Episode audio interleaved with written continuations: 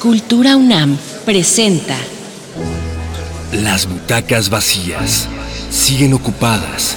Los actores sin escenario siguen representando. Las historias no mueren mientras tengamos memoria. El teatro, como fue en el pasado y será en el futuro, sigue siendo nuestro. Escena suspendida. Un podcast de la Cátedra Extraordinaria Igmar Berman en Cine y Teatro con Mariana Gándara.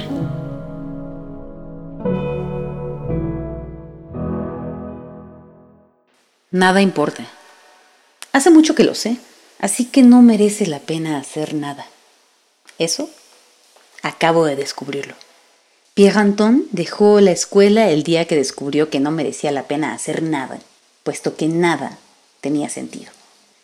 Estas son las palabras con las que empieza la novela de Jan Teller, Nada, en la que se basó Bárbara Perrin para hacer una adaptación que en el 2016 Mariana Jiménez dirigiría.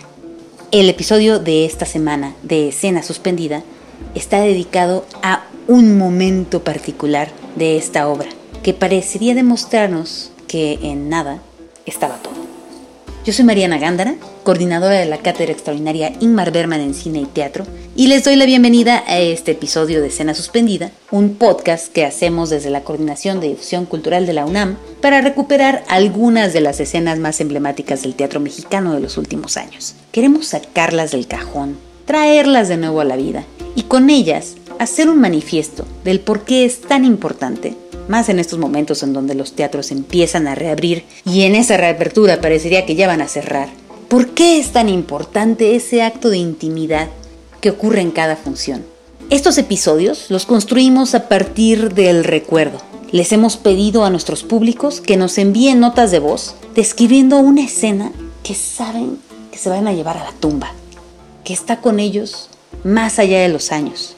Y es a partir de eso que vamos haciendo entrevistas y descubriendo cómo es que esas escenas se construyeron para entender qué se necesita para que en este caso, por ejemplo, Emanuel Pavía pueda cerrar los ojos y sentir que está de nuevo en el Teatro El Granero, viendo a Leonardo Zamudio hacer un monólogo que nunca se le va a olvidar. Antes de que escuchemos el recuerdo de Emanuel, quiero contarles un secreto.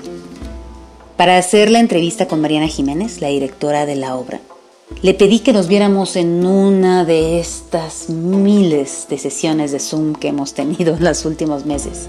Y antes de empezar la entrevista, le compartí la nota de voz de Manuel. Y yo veía en la pantalla los ojos de Mariana Jiménez y cómo empezaban poco a poco a llenarse de lágrimas. Y es que hay algo muy particular en escuchar la voz de tu público. Una no sabe qué de eso que está diseñando realmente va a acontecer en el otro. Y pensé en este ejercicio delirante que estamos haciendo a través de este podcast. El permitirle a Mariana saber lo que un espectador se lleva de su obra y que ahora para siempre la acompaña. Y les tengo que confesar que mientras veía a Mariana con lágrimas que le rodaban por las mejillas, yo también comencé a llorar. Los dejo con el recuerdo de Manuel Pavía. Bueno, pues la obra es Nada de Mariana Jiménez a partir de la obra literaria de Jan Teller.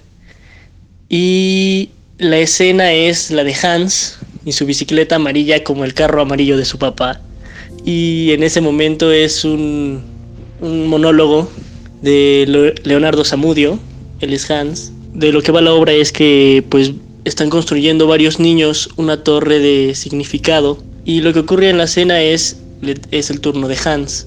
Y él hace una confesión, me acuerdo que estaba en el teatro El Granero, en el CCB. Él estaba en prosenio, como en una esquina, y entonces él hablaba de su bicicleta y, no, y era una confesión, más que una escena, era solamente él parado en prosenio, confesando el significado que, le, que tenía hacia su bicicleta. Y me acuerdo que el texto era que su bicicleta era amarilla, como el carro amarillo de su papá. Y bueno, la recuerdo con mucho sentimiento porque inmediatamente hubo una conexión con mi papá ¿no? Porque justo hay un, hay un amor y una admiración hacia la figura del padre, al menos en la escena, y, y pues es un recordatorio para mí que ahí está en mí esa admiración, ese amor, y como la obra habla del significado, del crecimiento, desde la pérdida, pues para mí hubo una conexión inmediata con mi papá. Em, y es tan memorable porque yo vi justo en ese momento en los ojos del actor que era una confesión desde el corazón, ¿no? Y no necesitó hacer mucho en realidad, solo estaba parado y pues me tocó el corazón, ¿no? Me, me salí, me brotaban lágrimas sin, sin siquiera eh, pensarlo, ¿no? O sea, solamente estaba ahí y él, Leonardo Zamudio, estaba tan presente que, que me impactó y me marcó muchísimo. Y, y, además que ese tipo de teatro es uno que a mí me encanta, ¿no? Como justo dejándoselo todo a la actuación, eh, o al menos la gran mayoría, ¿no? El enfoque actoral, y es una de las obras más significativas y esa escena de Hans y su bicicleta amarilla como el carro de su papá. La tengo en mi corazón durísimo. Y, y, digo, doy gracias al cielo que ya he tenido la oportunidad de trabajar con Leonardo Zamudio y me parece un actor de primer nivel, impresionante, mágico.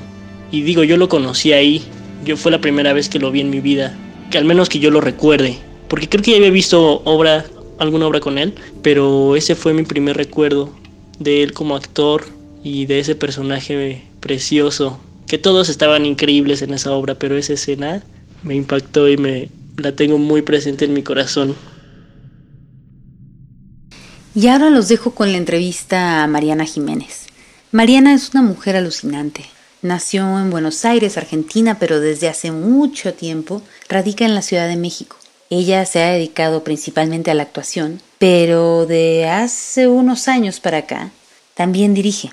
Y su dirección es muy particular, porque es evidente que está centrada en la presencia, en los cuerpos, en la posibilidad del encuentro y esta cosa vibrante que tiene el teatro, en el riesgo que genera el saber que estamos ahí para que algo nos suceda juntos. Hace unos meses invitamos a Mariana a que hiciera el ejercicio instantánea junto con Teatro UNAM armamos un cuestionario de siete preguntas sobre lo que significa hacer teatro en México hoy en día. Y las respuestas de Mariana para ese ejercicio, su instantánea, a mí me siguen girando en la cabeza. Cuando le preguntábamos cómo enfrentaba la emergencia que vivimos de COVID-19, por ejemplo, decía que ella entiende la vida como un riesgo constante y que quien no lo entiende no vive, que piensa en la vulnerabilidad más que en el peligro, que el riesgo no es inútil ni estéril, que es un linde desconocido que hay que explorar para descubrir algo fundamental y urgente sin tener garantía cierta. Y ese algo merece el riesgo. Pensando en una obra como Nada, sobre por qué valdría la pena hacer algo, cuál es el sentido de estar en esta vida, creo que la conversación que escucharemos con Mariana Jiménez resulta muy iluminadora. Yo quisiera que arrancáramos un poco, si nos puedes contar la premisa de Nada, ¿no? Eh, que es además una premisa delirante. Yo tengo que confesarte, Mariana, que cuando yo leí el libro de Teller, dije, esto tiene que ser una obra de teatro. Sí, la voy a escribir, la voy a dirigir y, la leí tarde, pero qué bueno, porque como a los dos meses se anunciaba que ustedes estrenaban, ¿no? que Bárbara y tú me habían ganado, me refiero a, Bárbara Perrín, la, eh, adaptadora de, de la novela, este, y habían hecho un montaje maravilloso. Entonces, para quienes no conozcan la novela y no hayan podido ver la obra, ¿nos puedes contar un poquito cuál es la premisa, que es eso, muy delirante? Y, eh, y, dentro de esa premisa, ¿cómo se inserta esta escena que recuerda Emanuel? ¿Qué pasa con esa bicicleta? ¿De qué está, de qué está tratándose? Bueno, nada, pues nada fue un proyecto de Lila Viles. Lila leyó la novela muy rápido, y dijo, yo tengo que hacer esta obra, ¿no? Actuarla y producirla. Y su cómplice fue Andrea Riera, que es además su, su amiga y su socia. Me buscaron y, y, bueno, pues a partir de esa, de, de, esa idea es que empezamos como a entrar a, en esta locura porque es una novela tan compleja, con tantísimos personajes, que a mí me parecía que era un mundo poder adaptar todo eso a hora y media, hora cuarenta, es, ¿no? O sea, es... Entonces, como siempre, sabes muy, muy sobre la fecha que tienes que estrenar. Entonces sabía que, que necesitábamos la adaptación. La llamamos a Bárbara porque era joven, porque acababa Lila de ver trabajos de ella dinámicos y frescos y necesitábamos una mirada así. Se lo pedimos con, poco tiempo. Eh, Bárbara mandó el material y, de pronto eran tres horas leídas la, la obra. Entonces teníamos que a fuerzas achicarla. Yo le hice una escaleta con estos son los personajes, pensando yo en la apuesta, ¿no? O sea, claro. que, que yo quería un eje así, muy vector, doble eje vector que eran la protagonista y Pedro, ¿no? Pierre Antón. Y que los demás personajes que tenía que hacer una selección iban a ser cuatro, cinco actores, ¿no? No, cuatro. O sea, y para eso tuve que hacer toda una, un, un, destilado de ver quiénes eran los personajes que iban a jugar, ¿no? Porque es, es complejo, o sea, ¿qué, ¿qué, sucede en la novela? ¿Cuál es ¿Cuál es la historia que se está narrando y por qué tiene tantos personajes? Pues la historia que se narra es, es básicamente la de Pedro Antonio, que se sube arriba de un árbol un día y, decide no bajarse nunca más de allí. Lo hace haciendo una salida eh, totalmente teatral del salón de la escuela frente a todos y anuncia que se va a subir a un árbol y que no tiene sentido ya seguir haciendo nada porque, porque da igual y porque todos nos vamos a morir. Ya está. Lo dice además con mucha calma. Lo hace. Y eso es una provocación para todos los chicos y las chicas, ¿no? Que quedan completamente desestructurados. Y pasan por varias etapas, como, como en los duelos, ¿no? O sea, primero se ríen, luego se burlan, luego se enojan. Y en un momento él desde el árbol los reta a demostrarle a Pedro Antonio para que se baje del árbol que, que la vida sí tiene un sentido y que para eso van a ser una montaña de cosas importantes, para que él se baje del árbol y poder comprobar que, que hay que vivir, porque pensábamos todo el tiempo que era una metáfora, aunque, aunque eran personajes, eh, personajes con autonomía, ya sabes, ¿no? O sea, no son, las metáforas no son alegorías, ¿no? Claro, no era un arquetipo. No, no, no, pero decíamos, todos tenemos un Pedro Antonio que a los 12, 13 años nos dice, esto que viene... ¿Para qué? Y, y, hay, y, ahí hay una lucha, esa es la pubertad y la adolescencia, ¿no? Donde uno tiene que dejar de... Sí, por, por más que esté todo eso romantizado, eso es real. O sea, todos pasamos por ahí. O sea, hay un momento en donde algo se pierde. Claro, yo, yo pensaba justo como en, en términos del momento que estamos atravesando, por ejemplo, ¿no? De estar viviendo esta pandemia, cómo la pregunta se vuelve tan relevante ahorita, ¿no? Es parte de un proceso vital de saberte persona en este mundo y de también entender sus contradicciones y decir como cuál es el sentido, ¿no? Y en un momento como ahorita, en donde de repente todos los días son el mismo, ¿no? Yo decía, bueno, claro, es que ahorita la pregunta de ¿para qué? ¿no? ¿Y cuál es el sentido de las cosas? Se me hace como muy sencilla de, de entender a Pedro y decir, por supuesto. Claro que tenía razón, por eso lo, odiaban y por eso al mismo tiempo sentían una atracción por él inevitable, eh, irremediable, ¿no? Se vinculan con él de múltiples maneras, como son las relaciones también. O sea, la metáfora era extensiva a todo. En ese momento todos le encontrábamos un sentido, ¿no? Las crisis existencialistas que, que muchos pasamos en la adolescencia, ¿no? Como pasamos de, de lo que sea, lo que hayas leído, ¿no? De, de, Mujercitas o de Alicia, cómo pasas a Camille, ¿no? O sea, es un brinco de muy poco tiempo y es un abismo, ¿no? O sea, claro. Bueno, yo pasé casi, pase directo Alicia en el País de las Maravillas al extranjero y fue un shock, un shock. Totalmente. Y decías de, de estos este, personajes que están como rodeando ese shock, ¿no? O sea, de decir, es Pedro el que decide ya no más, ¿para qué? Me subo a un árbol y, desde ahora me instalo ¿no? en, este, en esta postura nihilista de la vida de decir, nada acá tiene sentido, mejor dejemos de hacer, ¿no? Eh, Pero justo la escena que recuerda, que recuerda Manuel no es de Pedro, ¿no? Es del, del personaje que hacía... De uno de los chicos que quieren bajar a Pedro, ¿no? Entonces, eh, ¿qué pasó con ese monólogo? Ese monólogo, eh, el que mandó Bárbara, tuvimos que hacer una adaptación de la adaptación de Bárbara. Eh, pienso que se vale, porque así es el teatro, y Bárbara estaba lejos en ese momento, no podía estar con nosotros mandó el material eran, y algunas cosas funcionaban, tenían el sello fresco y dinámico de, Bárbara, pero otras no. No, no, no, no, Había que meterle mucha mano. Hicimos un equipo en tres semanas, creo dos semanas, trabajamos día y noche prácticamente. Y era interesante porque éramos cuatro personas juntas, Alan Uribe, Andrea Riera, eh, Lalo Abraham y yo. Uno leía el texto en inglés, otro en español, otra capturaba, yo iba probando cosas, era como un delirio eso. Y el monólogo, cuando llegamos al monólogo de Hans, no funcionó en ese momento, estaba, no quiero decir que estaba mal escrito, tú me entiendes por qué diriges, y, es que hay veces que lo que no funciona en un texto tiene que ver con el momento de la tensión dramática de, de ese preciso instante, ¿no? Y retomando este personaje que era uno de los chicos que quiere hacer bajar a, Pedro, ¿no?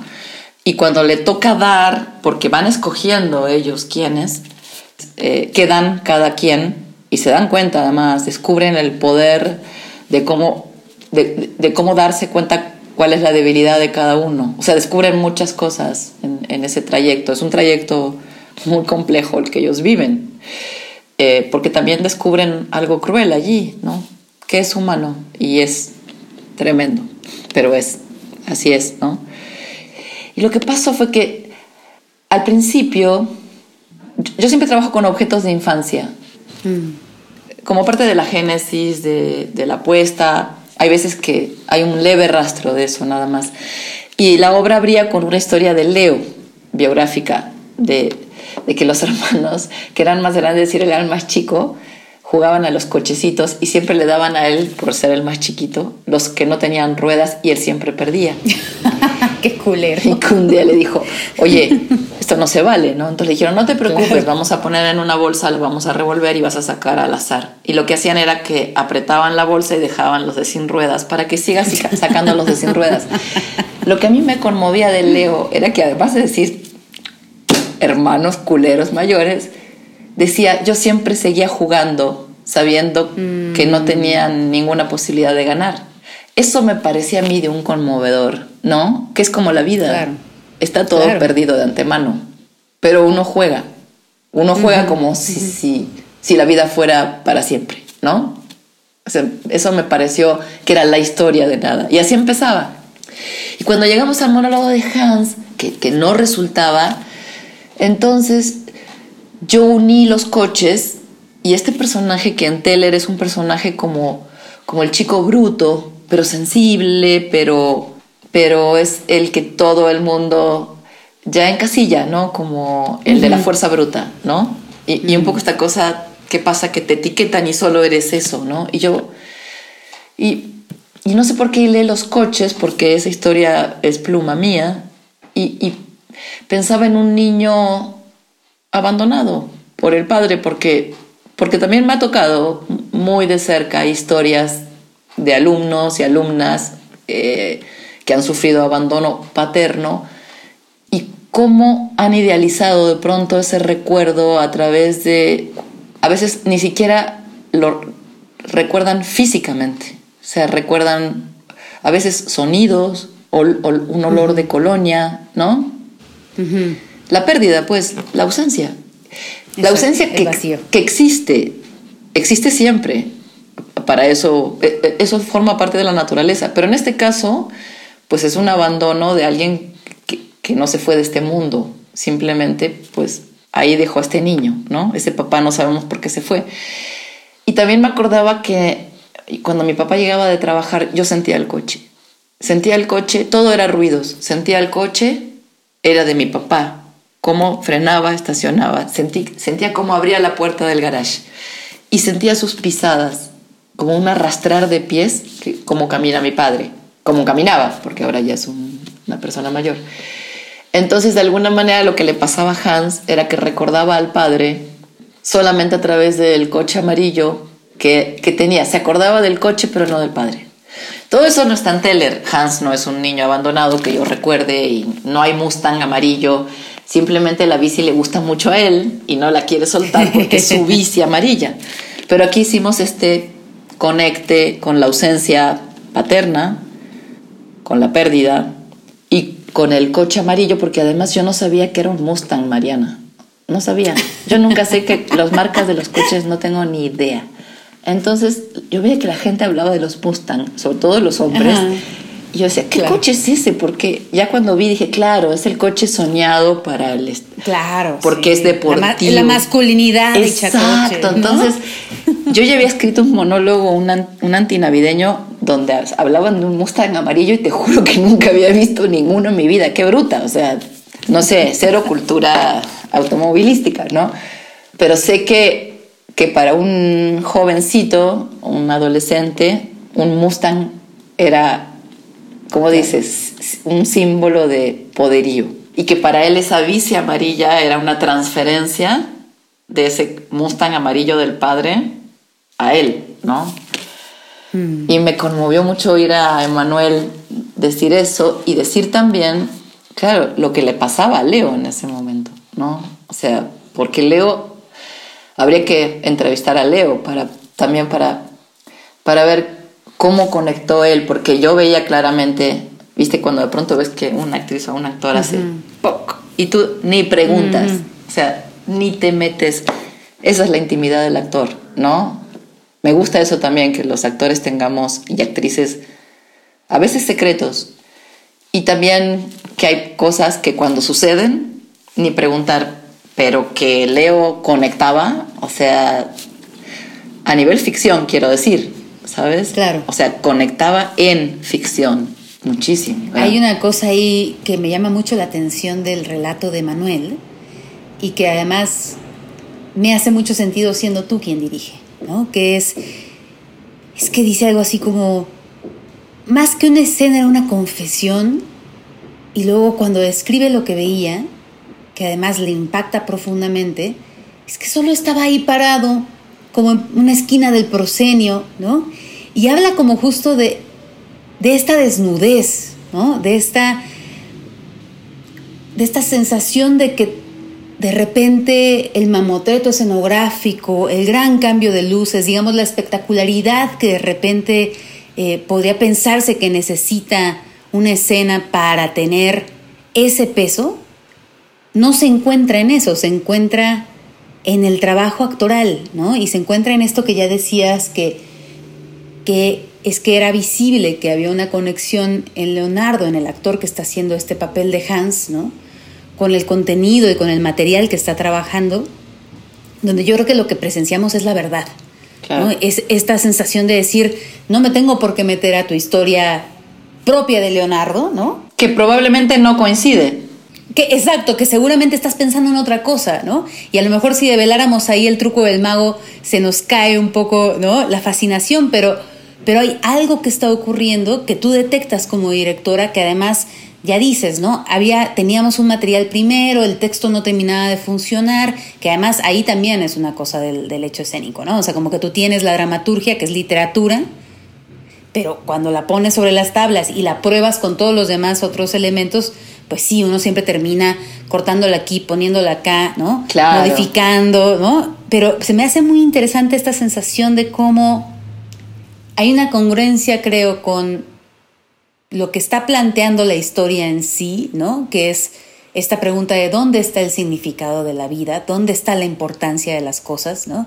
Y que la obra se resuelva en sus más mínimos elementos y que lo que el público recuerda de manera muy entrañable, ¿no? Porque dice Manuel, y cuando, cuando escuchábamos Mariana y yo eh, el relato de, de Manuel, ambas lloramos, ¿no? Porque es muy, es muy fuerte también de como descubrir en dónde cuando una hace algo en el escenario y toma decisiones, cómo eso resuena, ¿no? En los cuerpos de los espectadores y las espectadoras.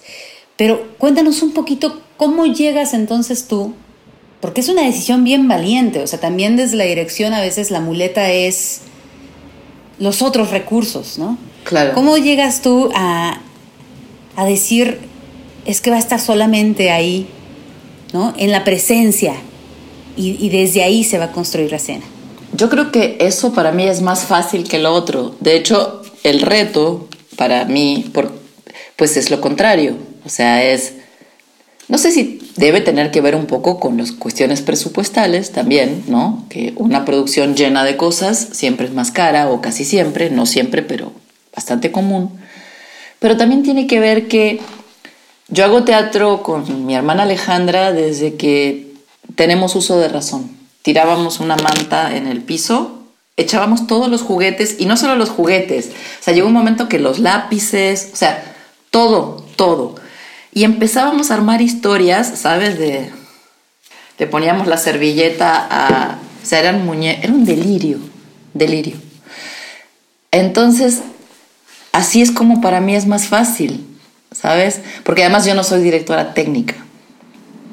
Entonces yo por eso me rodeo de un equipo creativo siempre muy chingón, súper pistola, porque mi fuerte está en, en, otros lugares, ¿no? En el concepto, en la dirección de actores, en el trazo, pero para la dirección técnica yo necesito apoyo.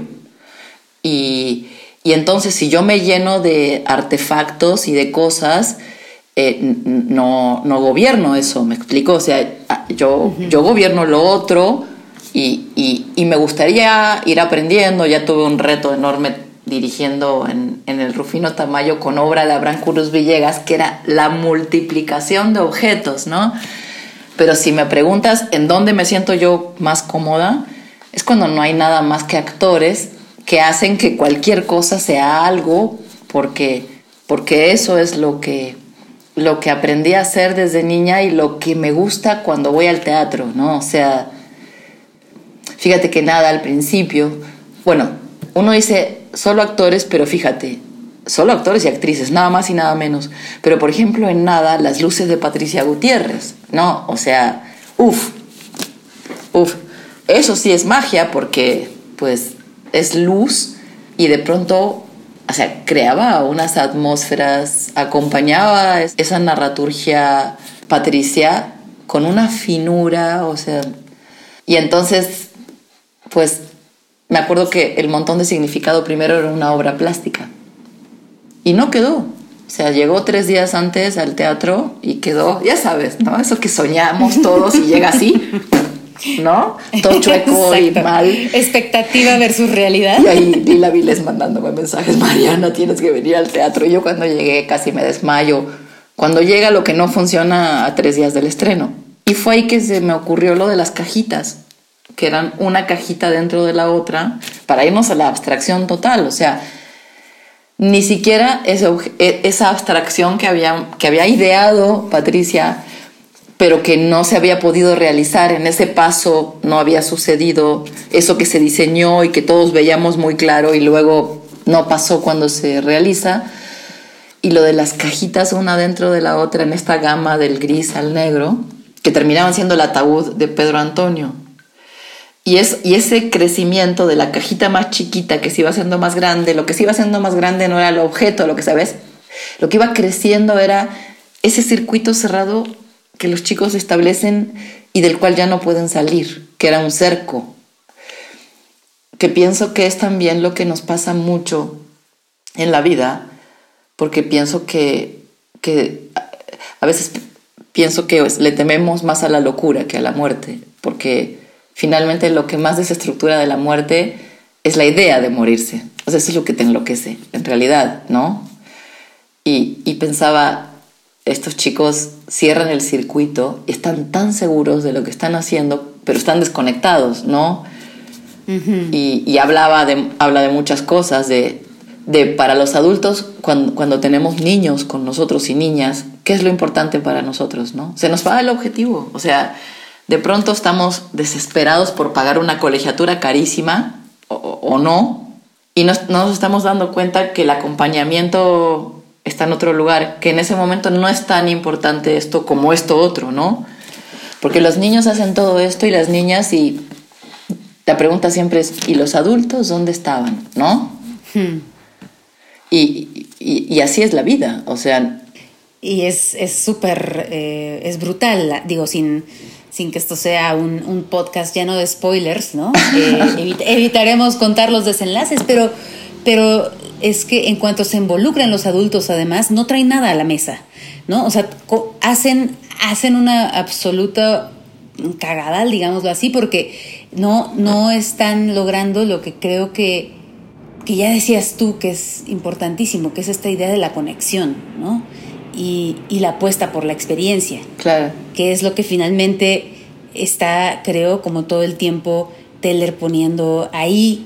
En esta, en esta misma me parece muy lindo como, como alrededor la apuesta a varias cosas que como que provocan ecos entre sí, ¿no? Como esta sensación de qué es lo que no está apareciendo, ¿no? Ya hablábamos de, la presencia del vacío, ¿no? Y la presencia de la ausencia y cómo eh, Leonardo iba construyendo la ausencia del padre a través de ese monólogo y cómo estas cajas que van haciéndose, ¿no?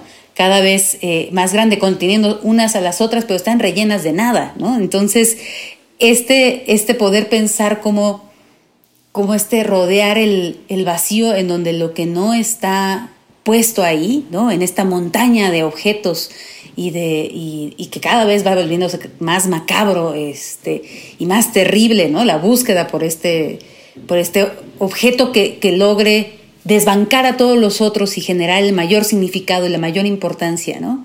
Como lo que no está puesto ahí es la posibilidad de la conexión y la posibilidad también de la experiencia entre ellos. Y también un tema que a mí me obsesiona de siempre, de toda la vida, por eso también hice la paz perpetua, que es el fin no justifica los medios, ¿no? Y uno se pierde tan fácil en el medio y se le olvida el fin, ¿no? Porque uno de pronto pasa eso en la vida todo el tiempo. Dices, a ver, uno trabaja y lo goza profundamente, pero, pero uno vive, quiere, no, la vida no es nada más trabajo. Se nos confunde con una facilidad todo. Y esto del fin no justifica los medios. Es que los chicos y las chicas de pronto encuentran fácil obsesionarse con, con bajar a Pedro del árbol a toda costa, que es cosa, esas cosas nos pasan en la vida a golpe de, eso, de esos que aprendemos y crecemos, ¿no? De cuando uno de pronto recuerda, yo por qué me la estaba pasando tan mal en esa época, ¿no? Por ejemplo, dices, ¿por, ¿por qué? Mira, te voy a decir una cosa, a veces yo, no sé si a ti te pasa, siento una confusión de tiempo con esto del, de la pandemia, pero yo te puedo decir que yo recuerdo momentos de la pandemia de suspensión de tiempo, de observación de algo que me conmueve, que se vean espacios de intimidad de pronto o, de, sí, de cuando te mueven el tapete y empiezas a mirar desde otra perspectiva, aunque sea brutal. O sea, también vamos a extrañar eso. Claro, claro. también vamos a extrañar cuando de pronto de un día para el otro te despertabas a cualquier hora, ¿no?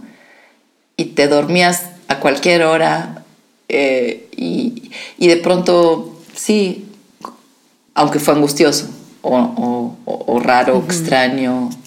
¿Qué pasó con, la gente que se separó? No, todo eso es un mundo también, un mundo de, de ausencias y de pérdidas y de añoranza, ¿no? Totalmente.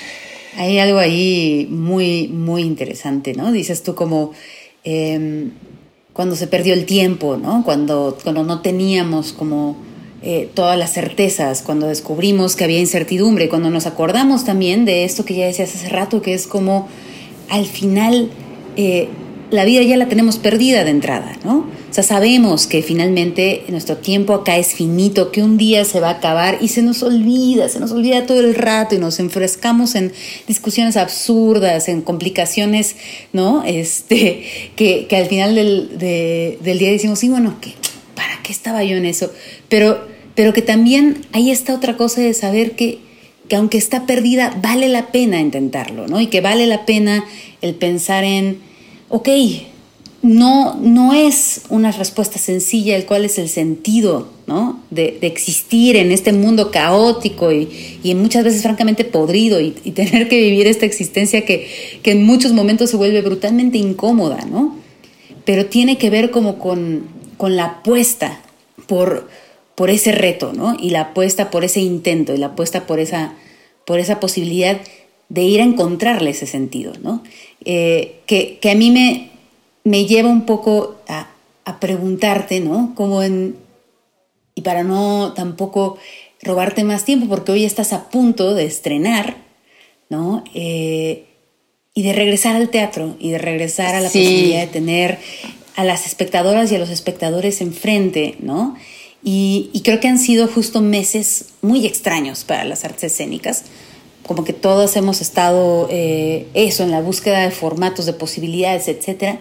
Pero bueno, hoy, hoy llegará la tercera llamada, hoy, ¿no? Eh, aparecerá la posibilidad de la mirada, de los cuerpos, del aplauso, ¿no? Eh, ¿Qué te ha dejado este tiempo? ¿Qué, ¿Dónde te encuentras justo esta Mariana que está a horas de, regresar al, escenario a estrenar, ¿no? Em, ¿Qué sientes que, te ha dejado este tiempo de esta extraña nada? Todo, todo era raro, pero esto ya, ¿no? O sea, es lo más, porque raro siempre fue. Eh, mira, tan raro sigue siendo, pero de alguna manera eh, los monólogos del té es un proyecto de mujeres y hay hombres involucrados porque también hay dramaturgos, pero las actrices son mujeres, son historias de mujeres. Quien lleva la dirección general es Daniela Parra y las directoras residentes somos Aide Silvia Gutiérrez, Ceci Romo y yo. Y Fernando Férez tiene esta idea y convoca y le propone a la compañía. Yo no voy a estar en el estreno. O sea, yo voy a estar ensayando La Paz Perpetua en el Teatro de las Artes. Pero pienso, pero Dani, que es la que tiene la dirección general, está ahí y cómo nos estamos vinculando a través del WhatsApp. Pues sí, o sea, ahí es donde yo pregunto cómo van, ¿sabes?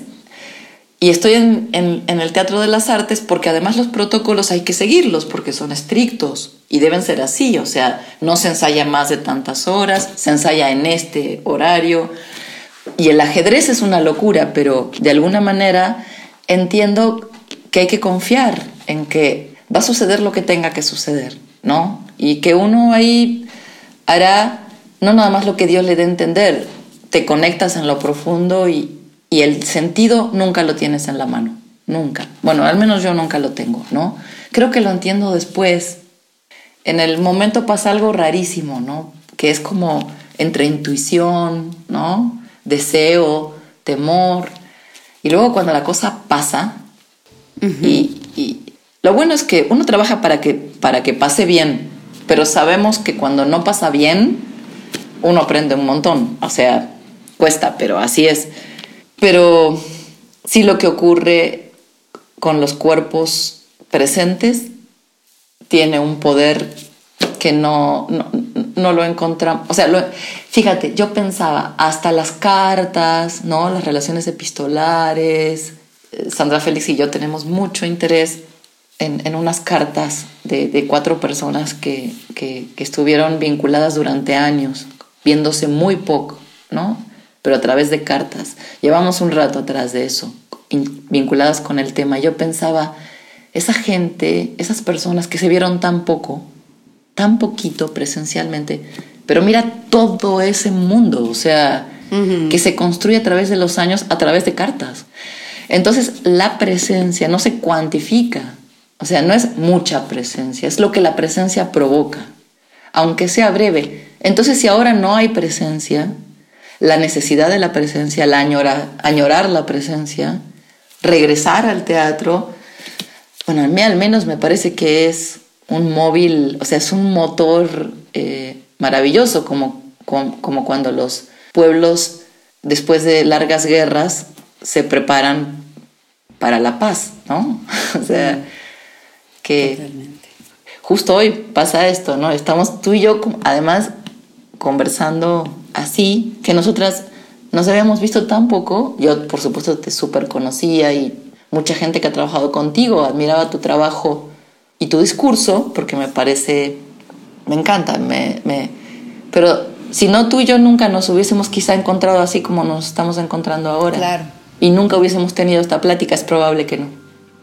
Bueno, eso me maravilla. Te agradezco muchísimo, Mariana, porque creo que al final de cuentas hay en ti siempre esta pulsión por la presencia, ¿no? Por, por ya decías, no podemos, ¿no? Eh, cuantificarla, pero yo sí la voy a, sí la voy a nombrar desde, desde el poder cualificarla y decir que, que tú estás muy dedicada desde siempre a, investigar qué está detrás del poder de esa presencia y a generar eh, proyectos y posibilidades en donde, en donde creo que se vuelve palpable, ¿no? Ya lo decía, ya lo decía Manuel en su nota de voz, eh, que Leonardo estaba tan presente y que eso construía la escena y que esa escena es algo que él se va a llevar para el resto de su vida, ¿no? Entonces, muchísimas gracias por, por ayudarnos a entender eh, de dónde vienes, cómo, cómo fue que construiste este momento, ¿no? Y, y por, y por recordarnos también con, con, tus, con tus palabras y con tus acciones lo que está, lo que está en juego por lo que estamos eh, y por lo que estamos ahora trabajando en este regreso a los escenarios, ¿no? Por, por esta pelea, por la intimidad que, que tanto nos devuelve y que tanto nos enseña. Muchísimas gracias por estar en este episodio. Gracias a ti, Mariana. Qué, qué placer enorme. Igualmente. Cultura UNAM presentó UNAM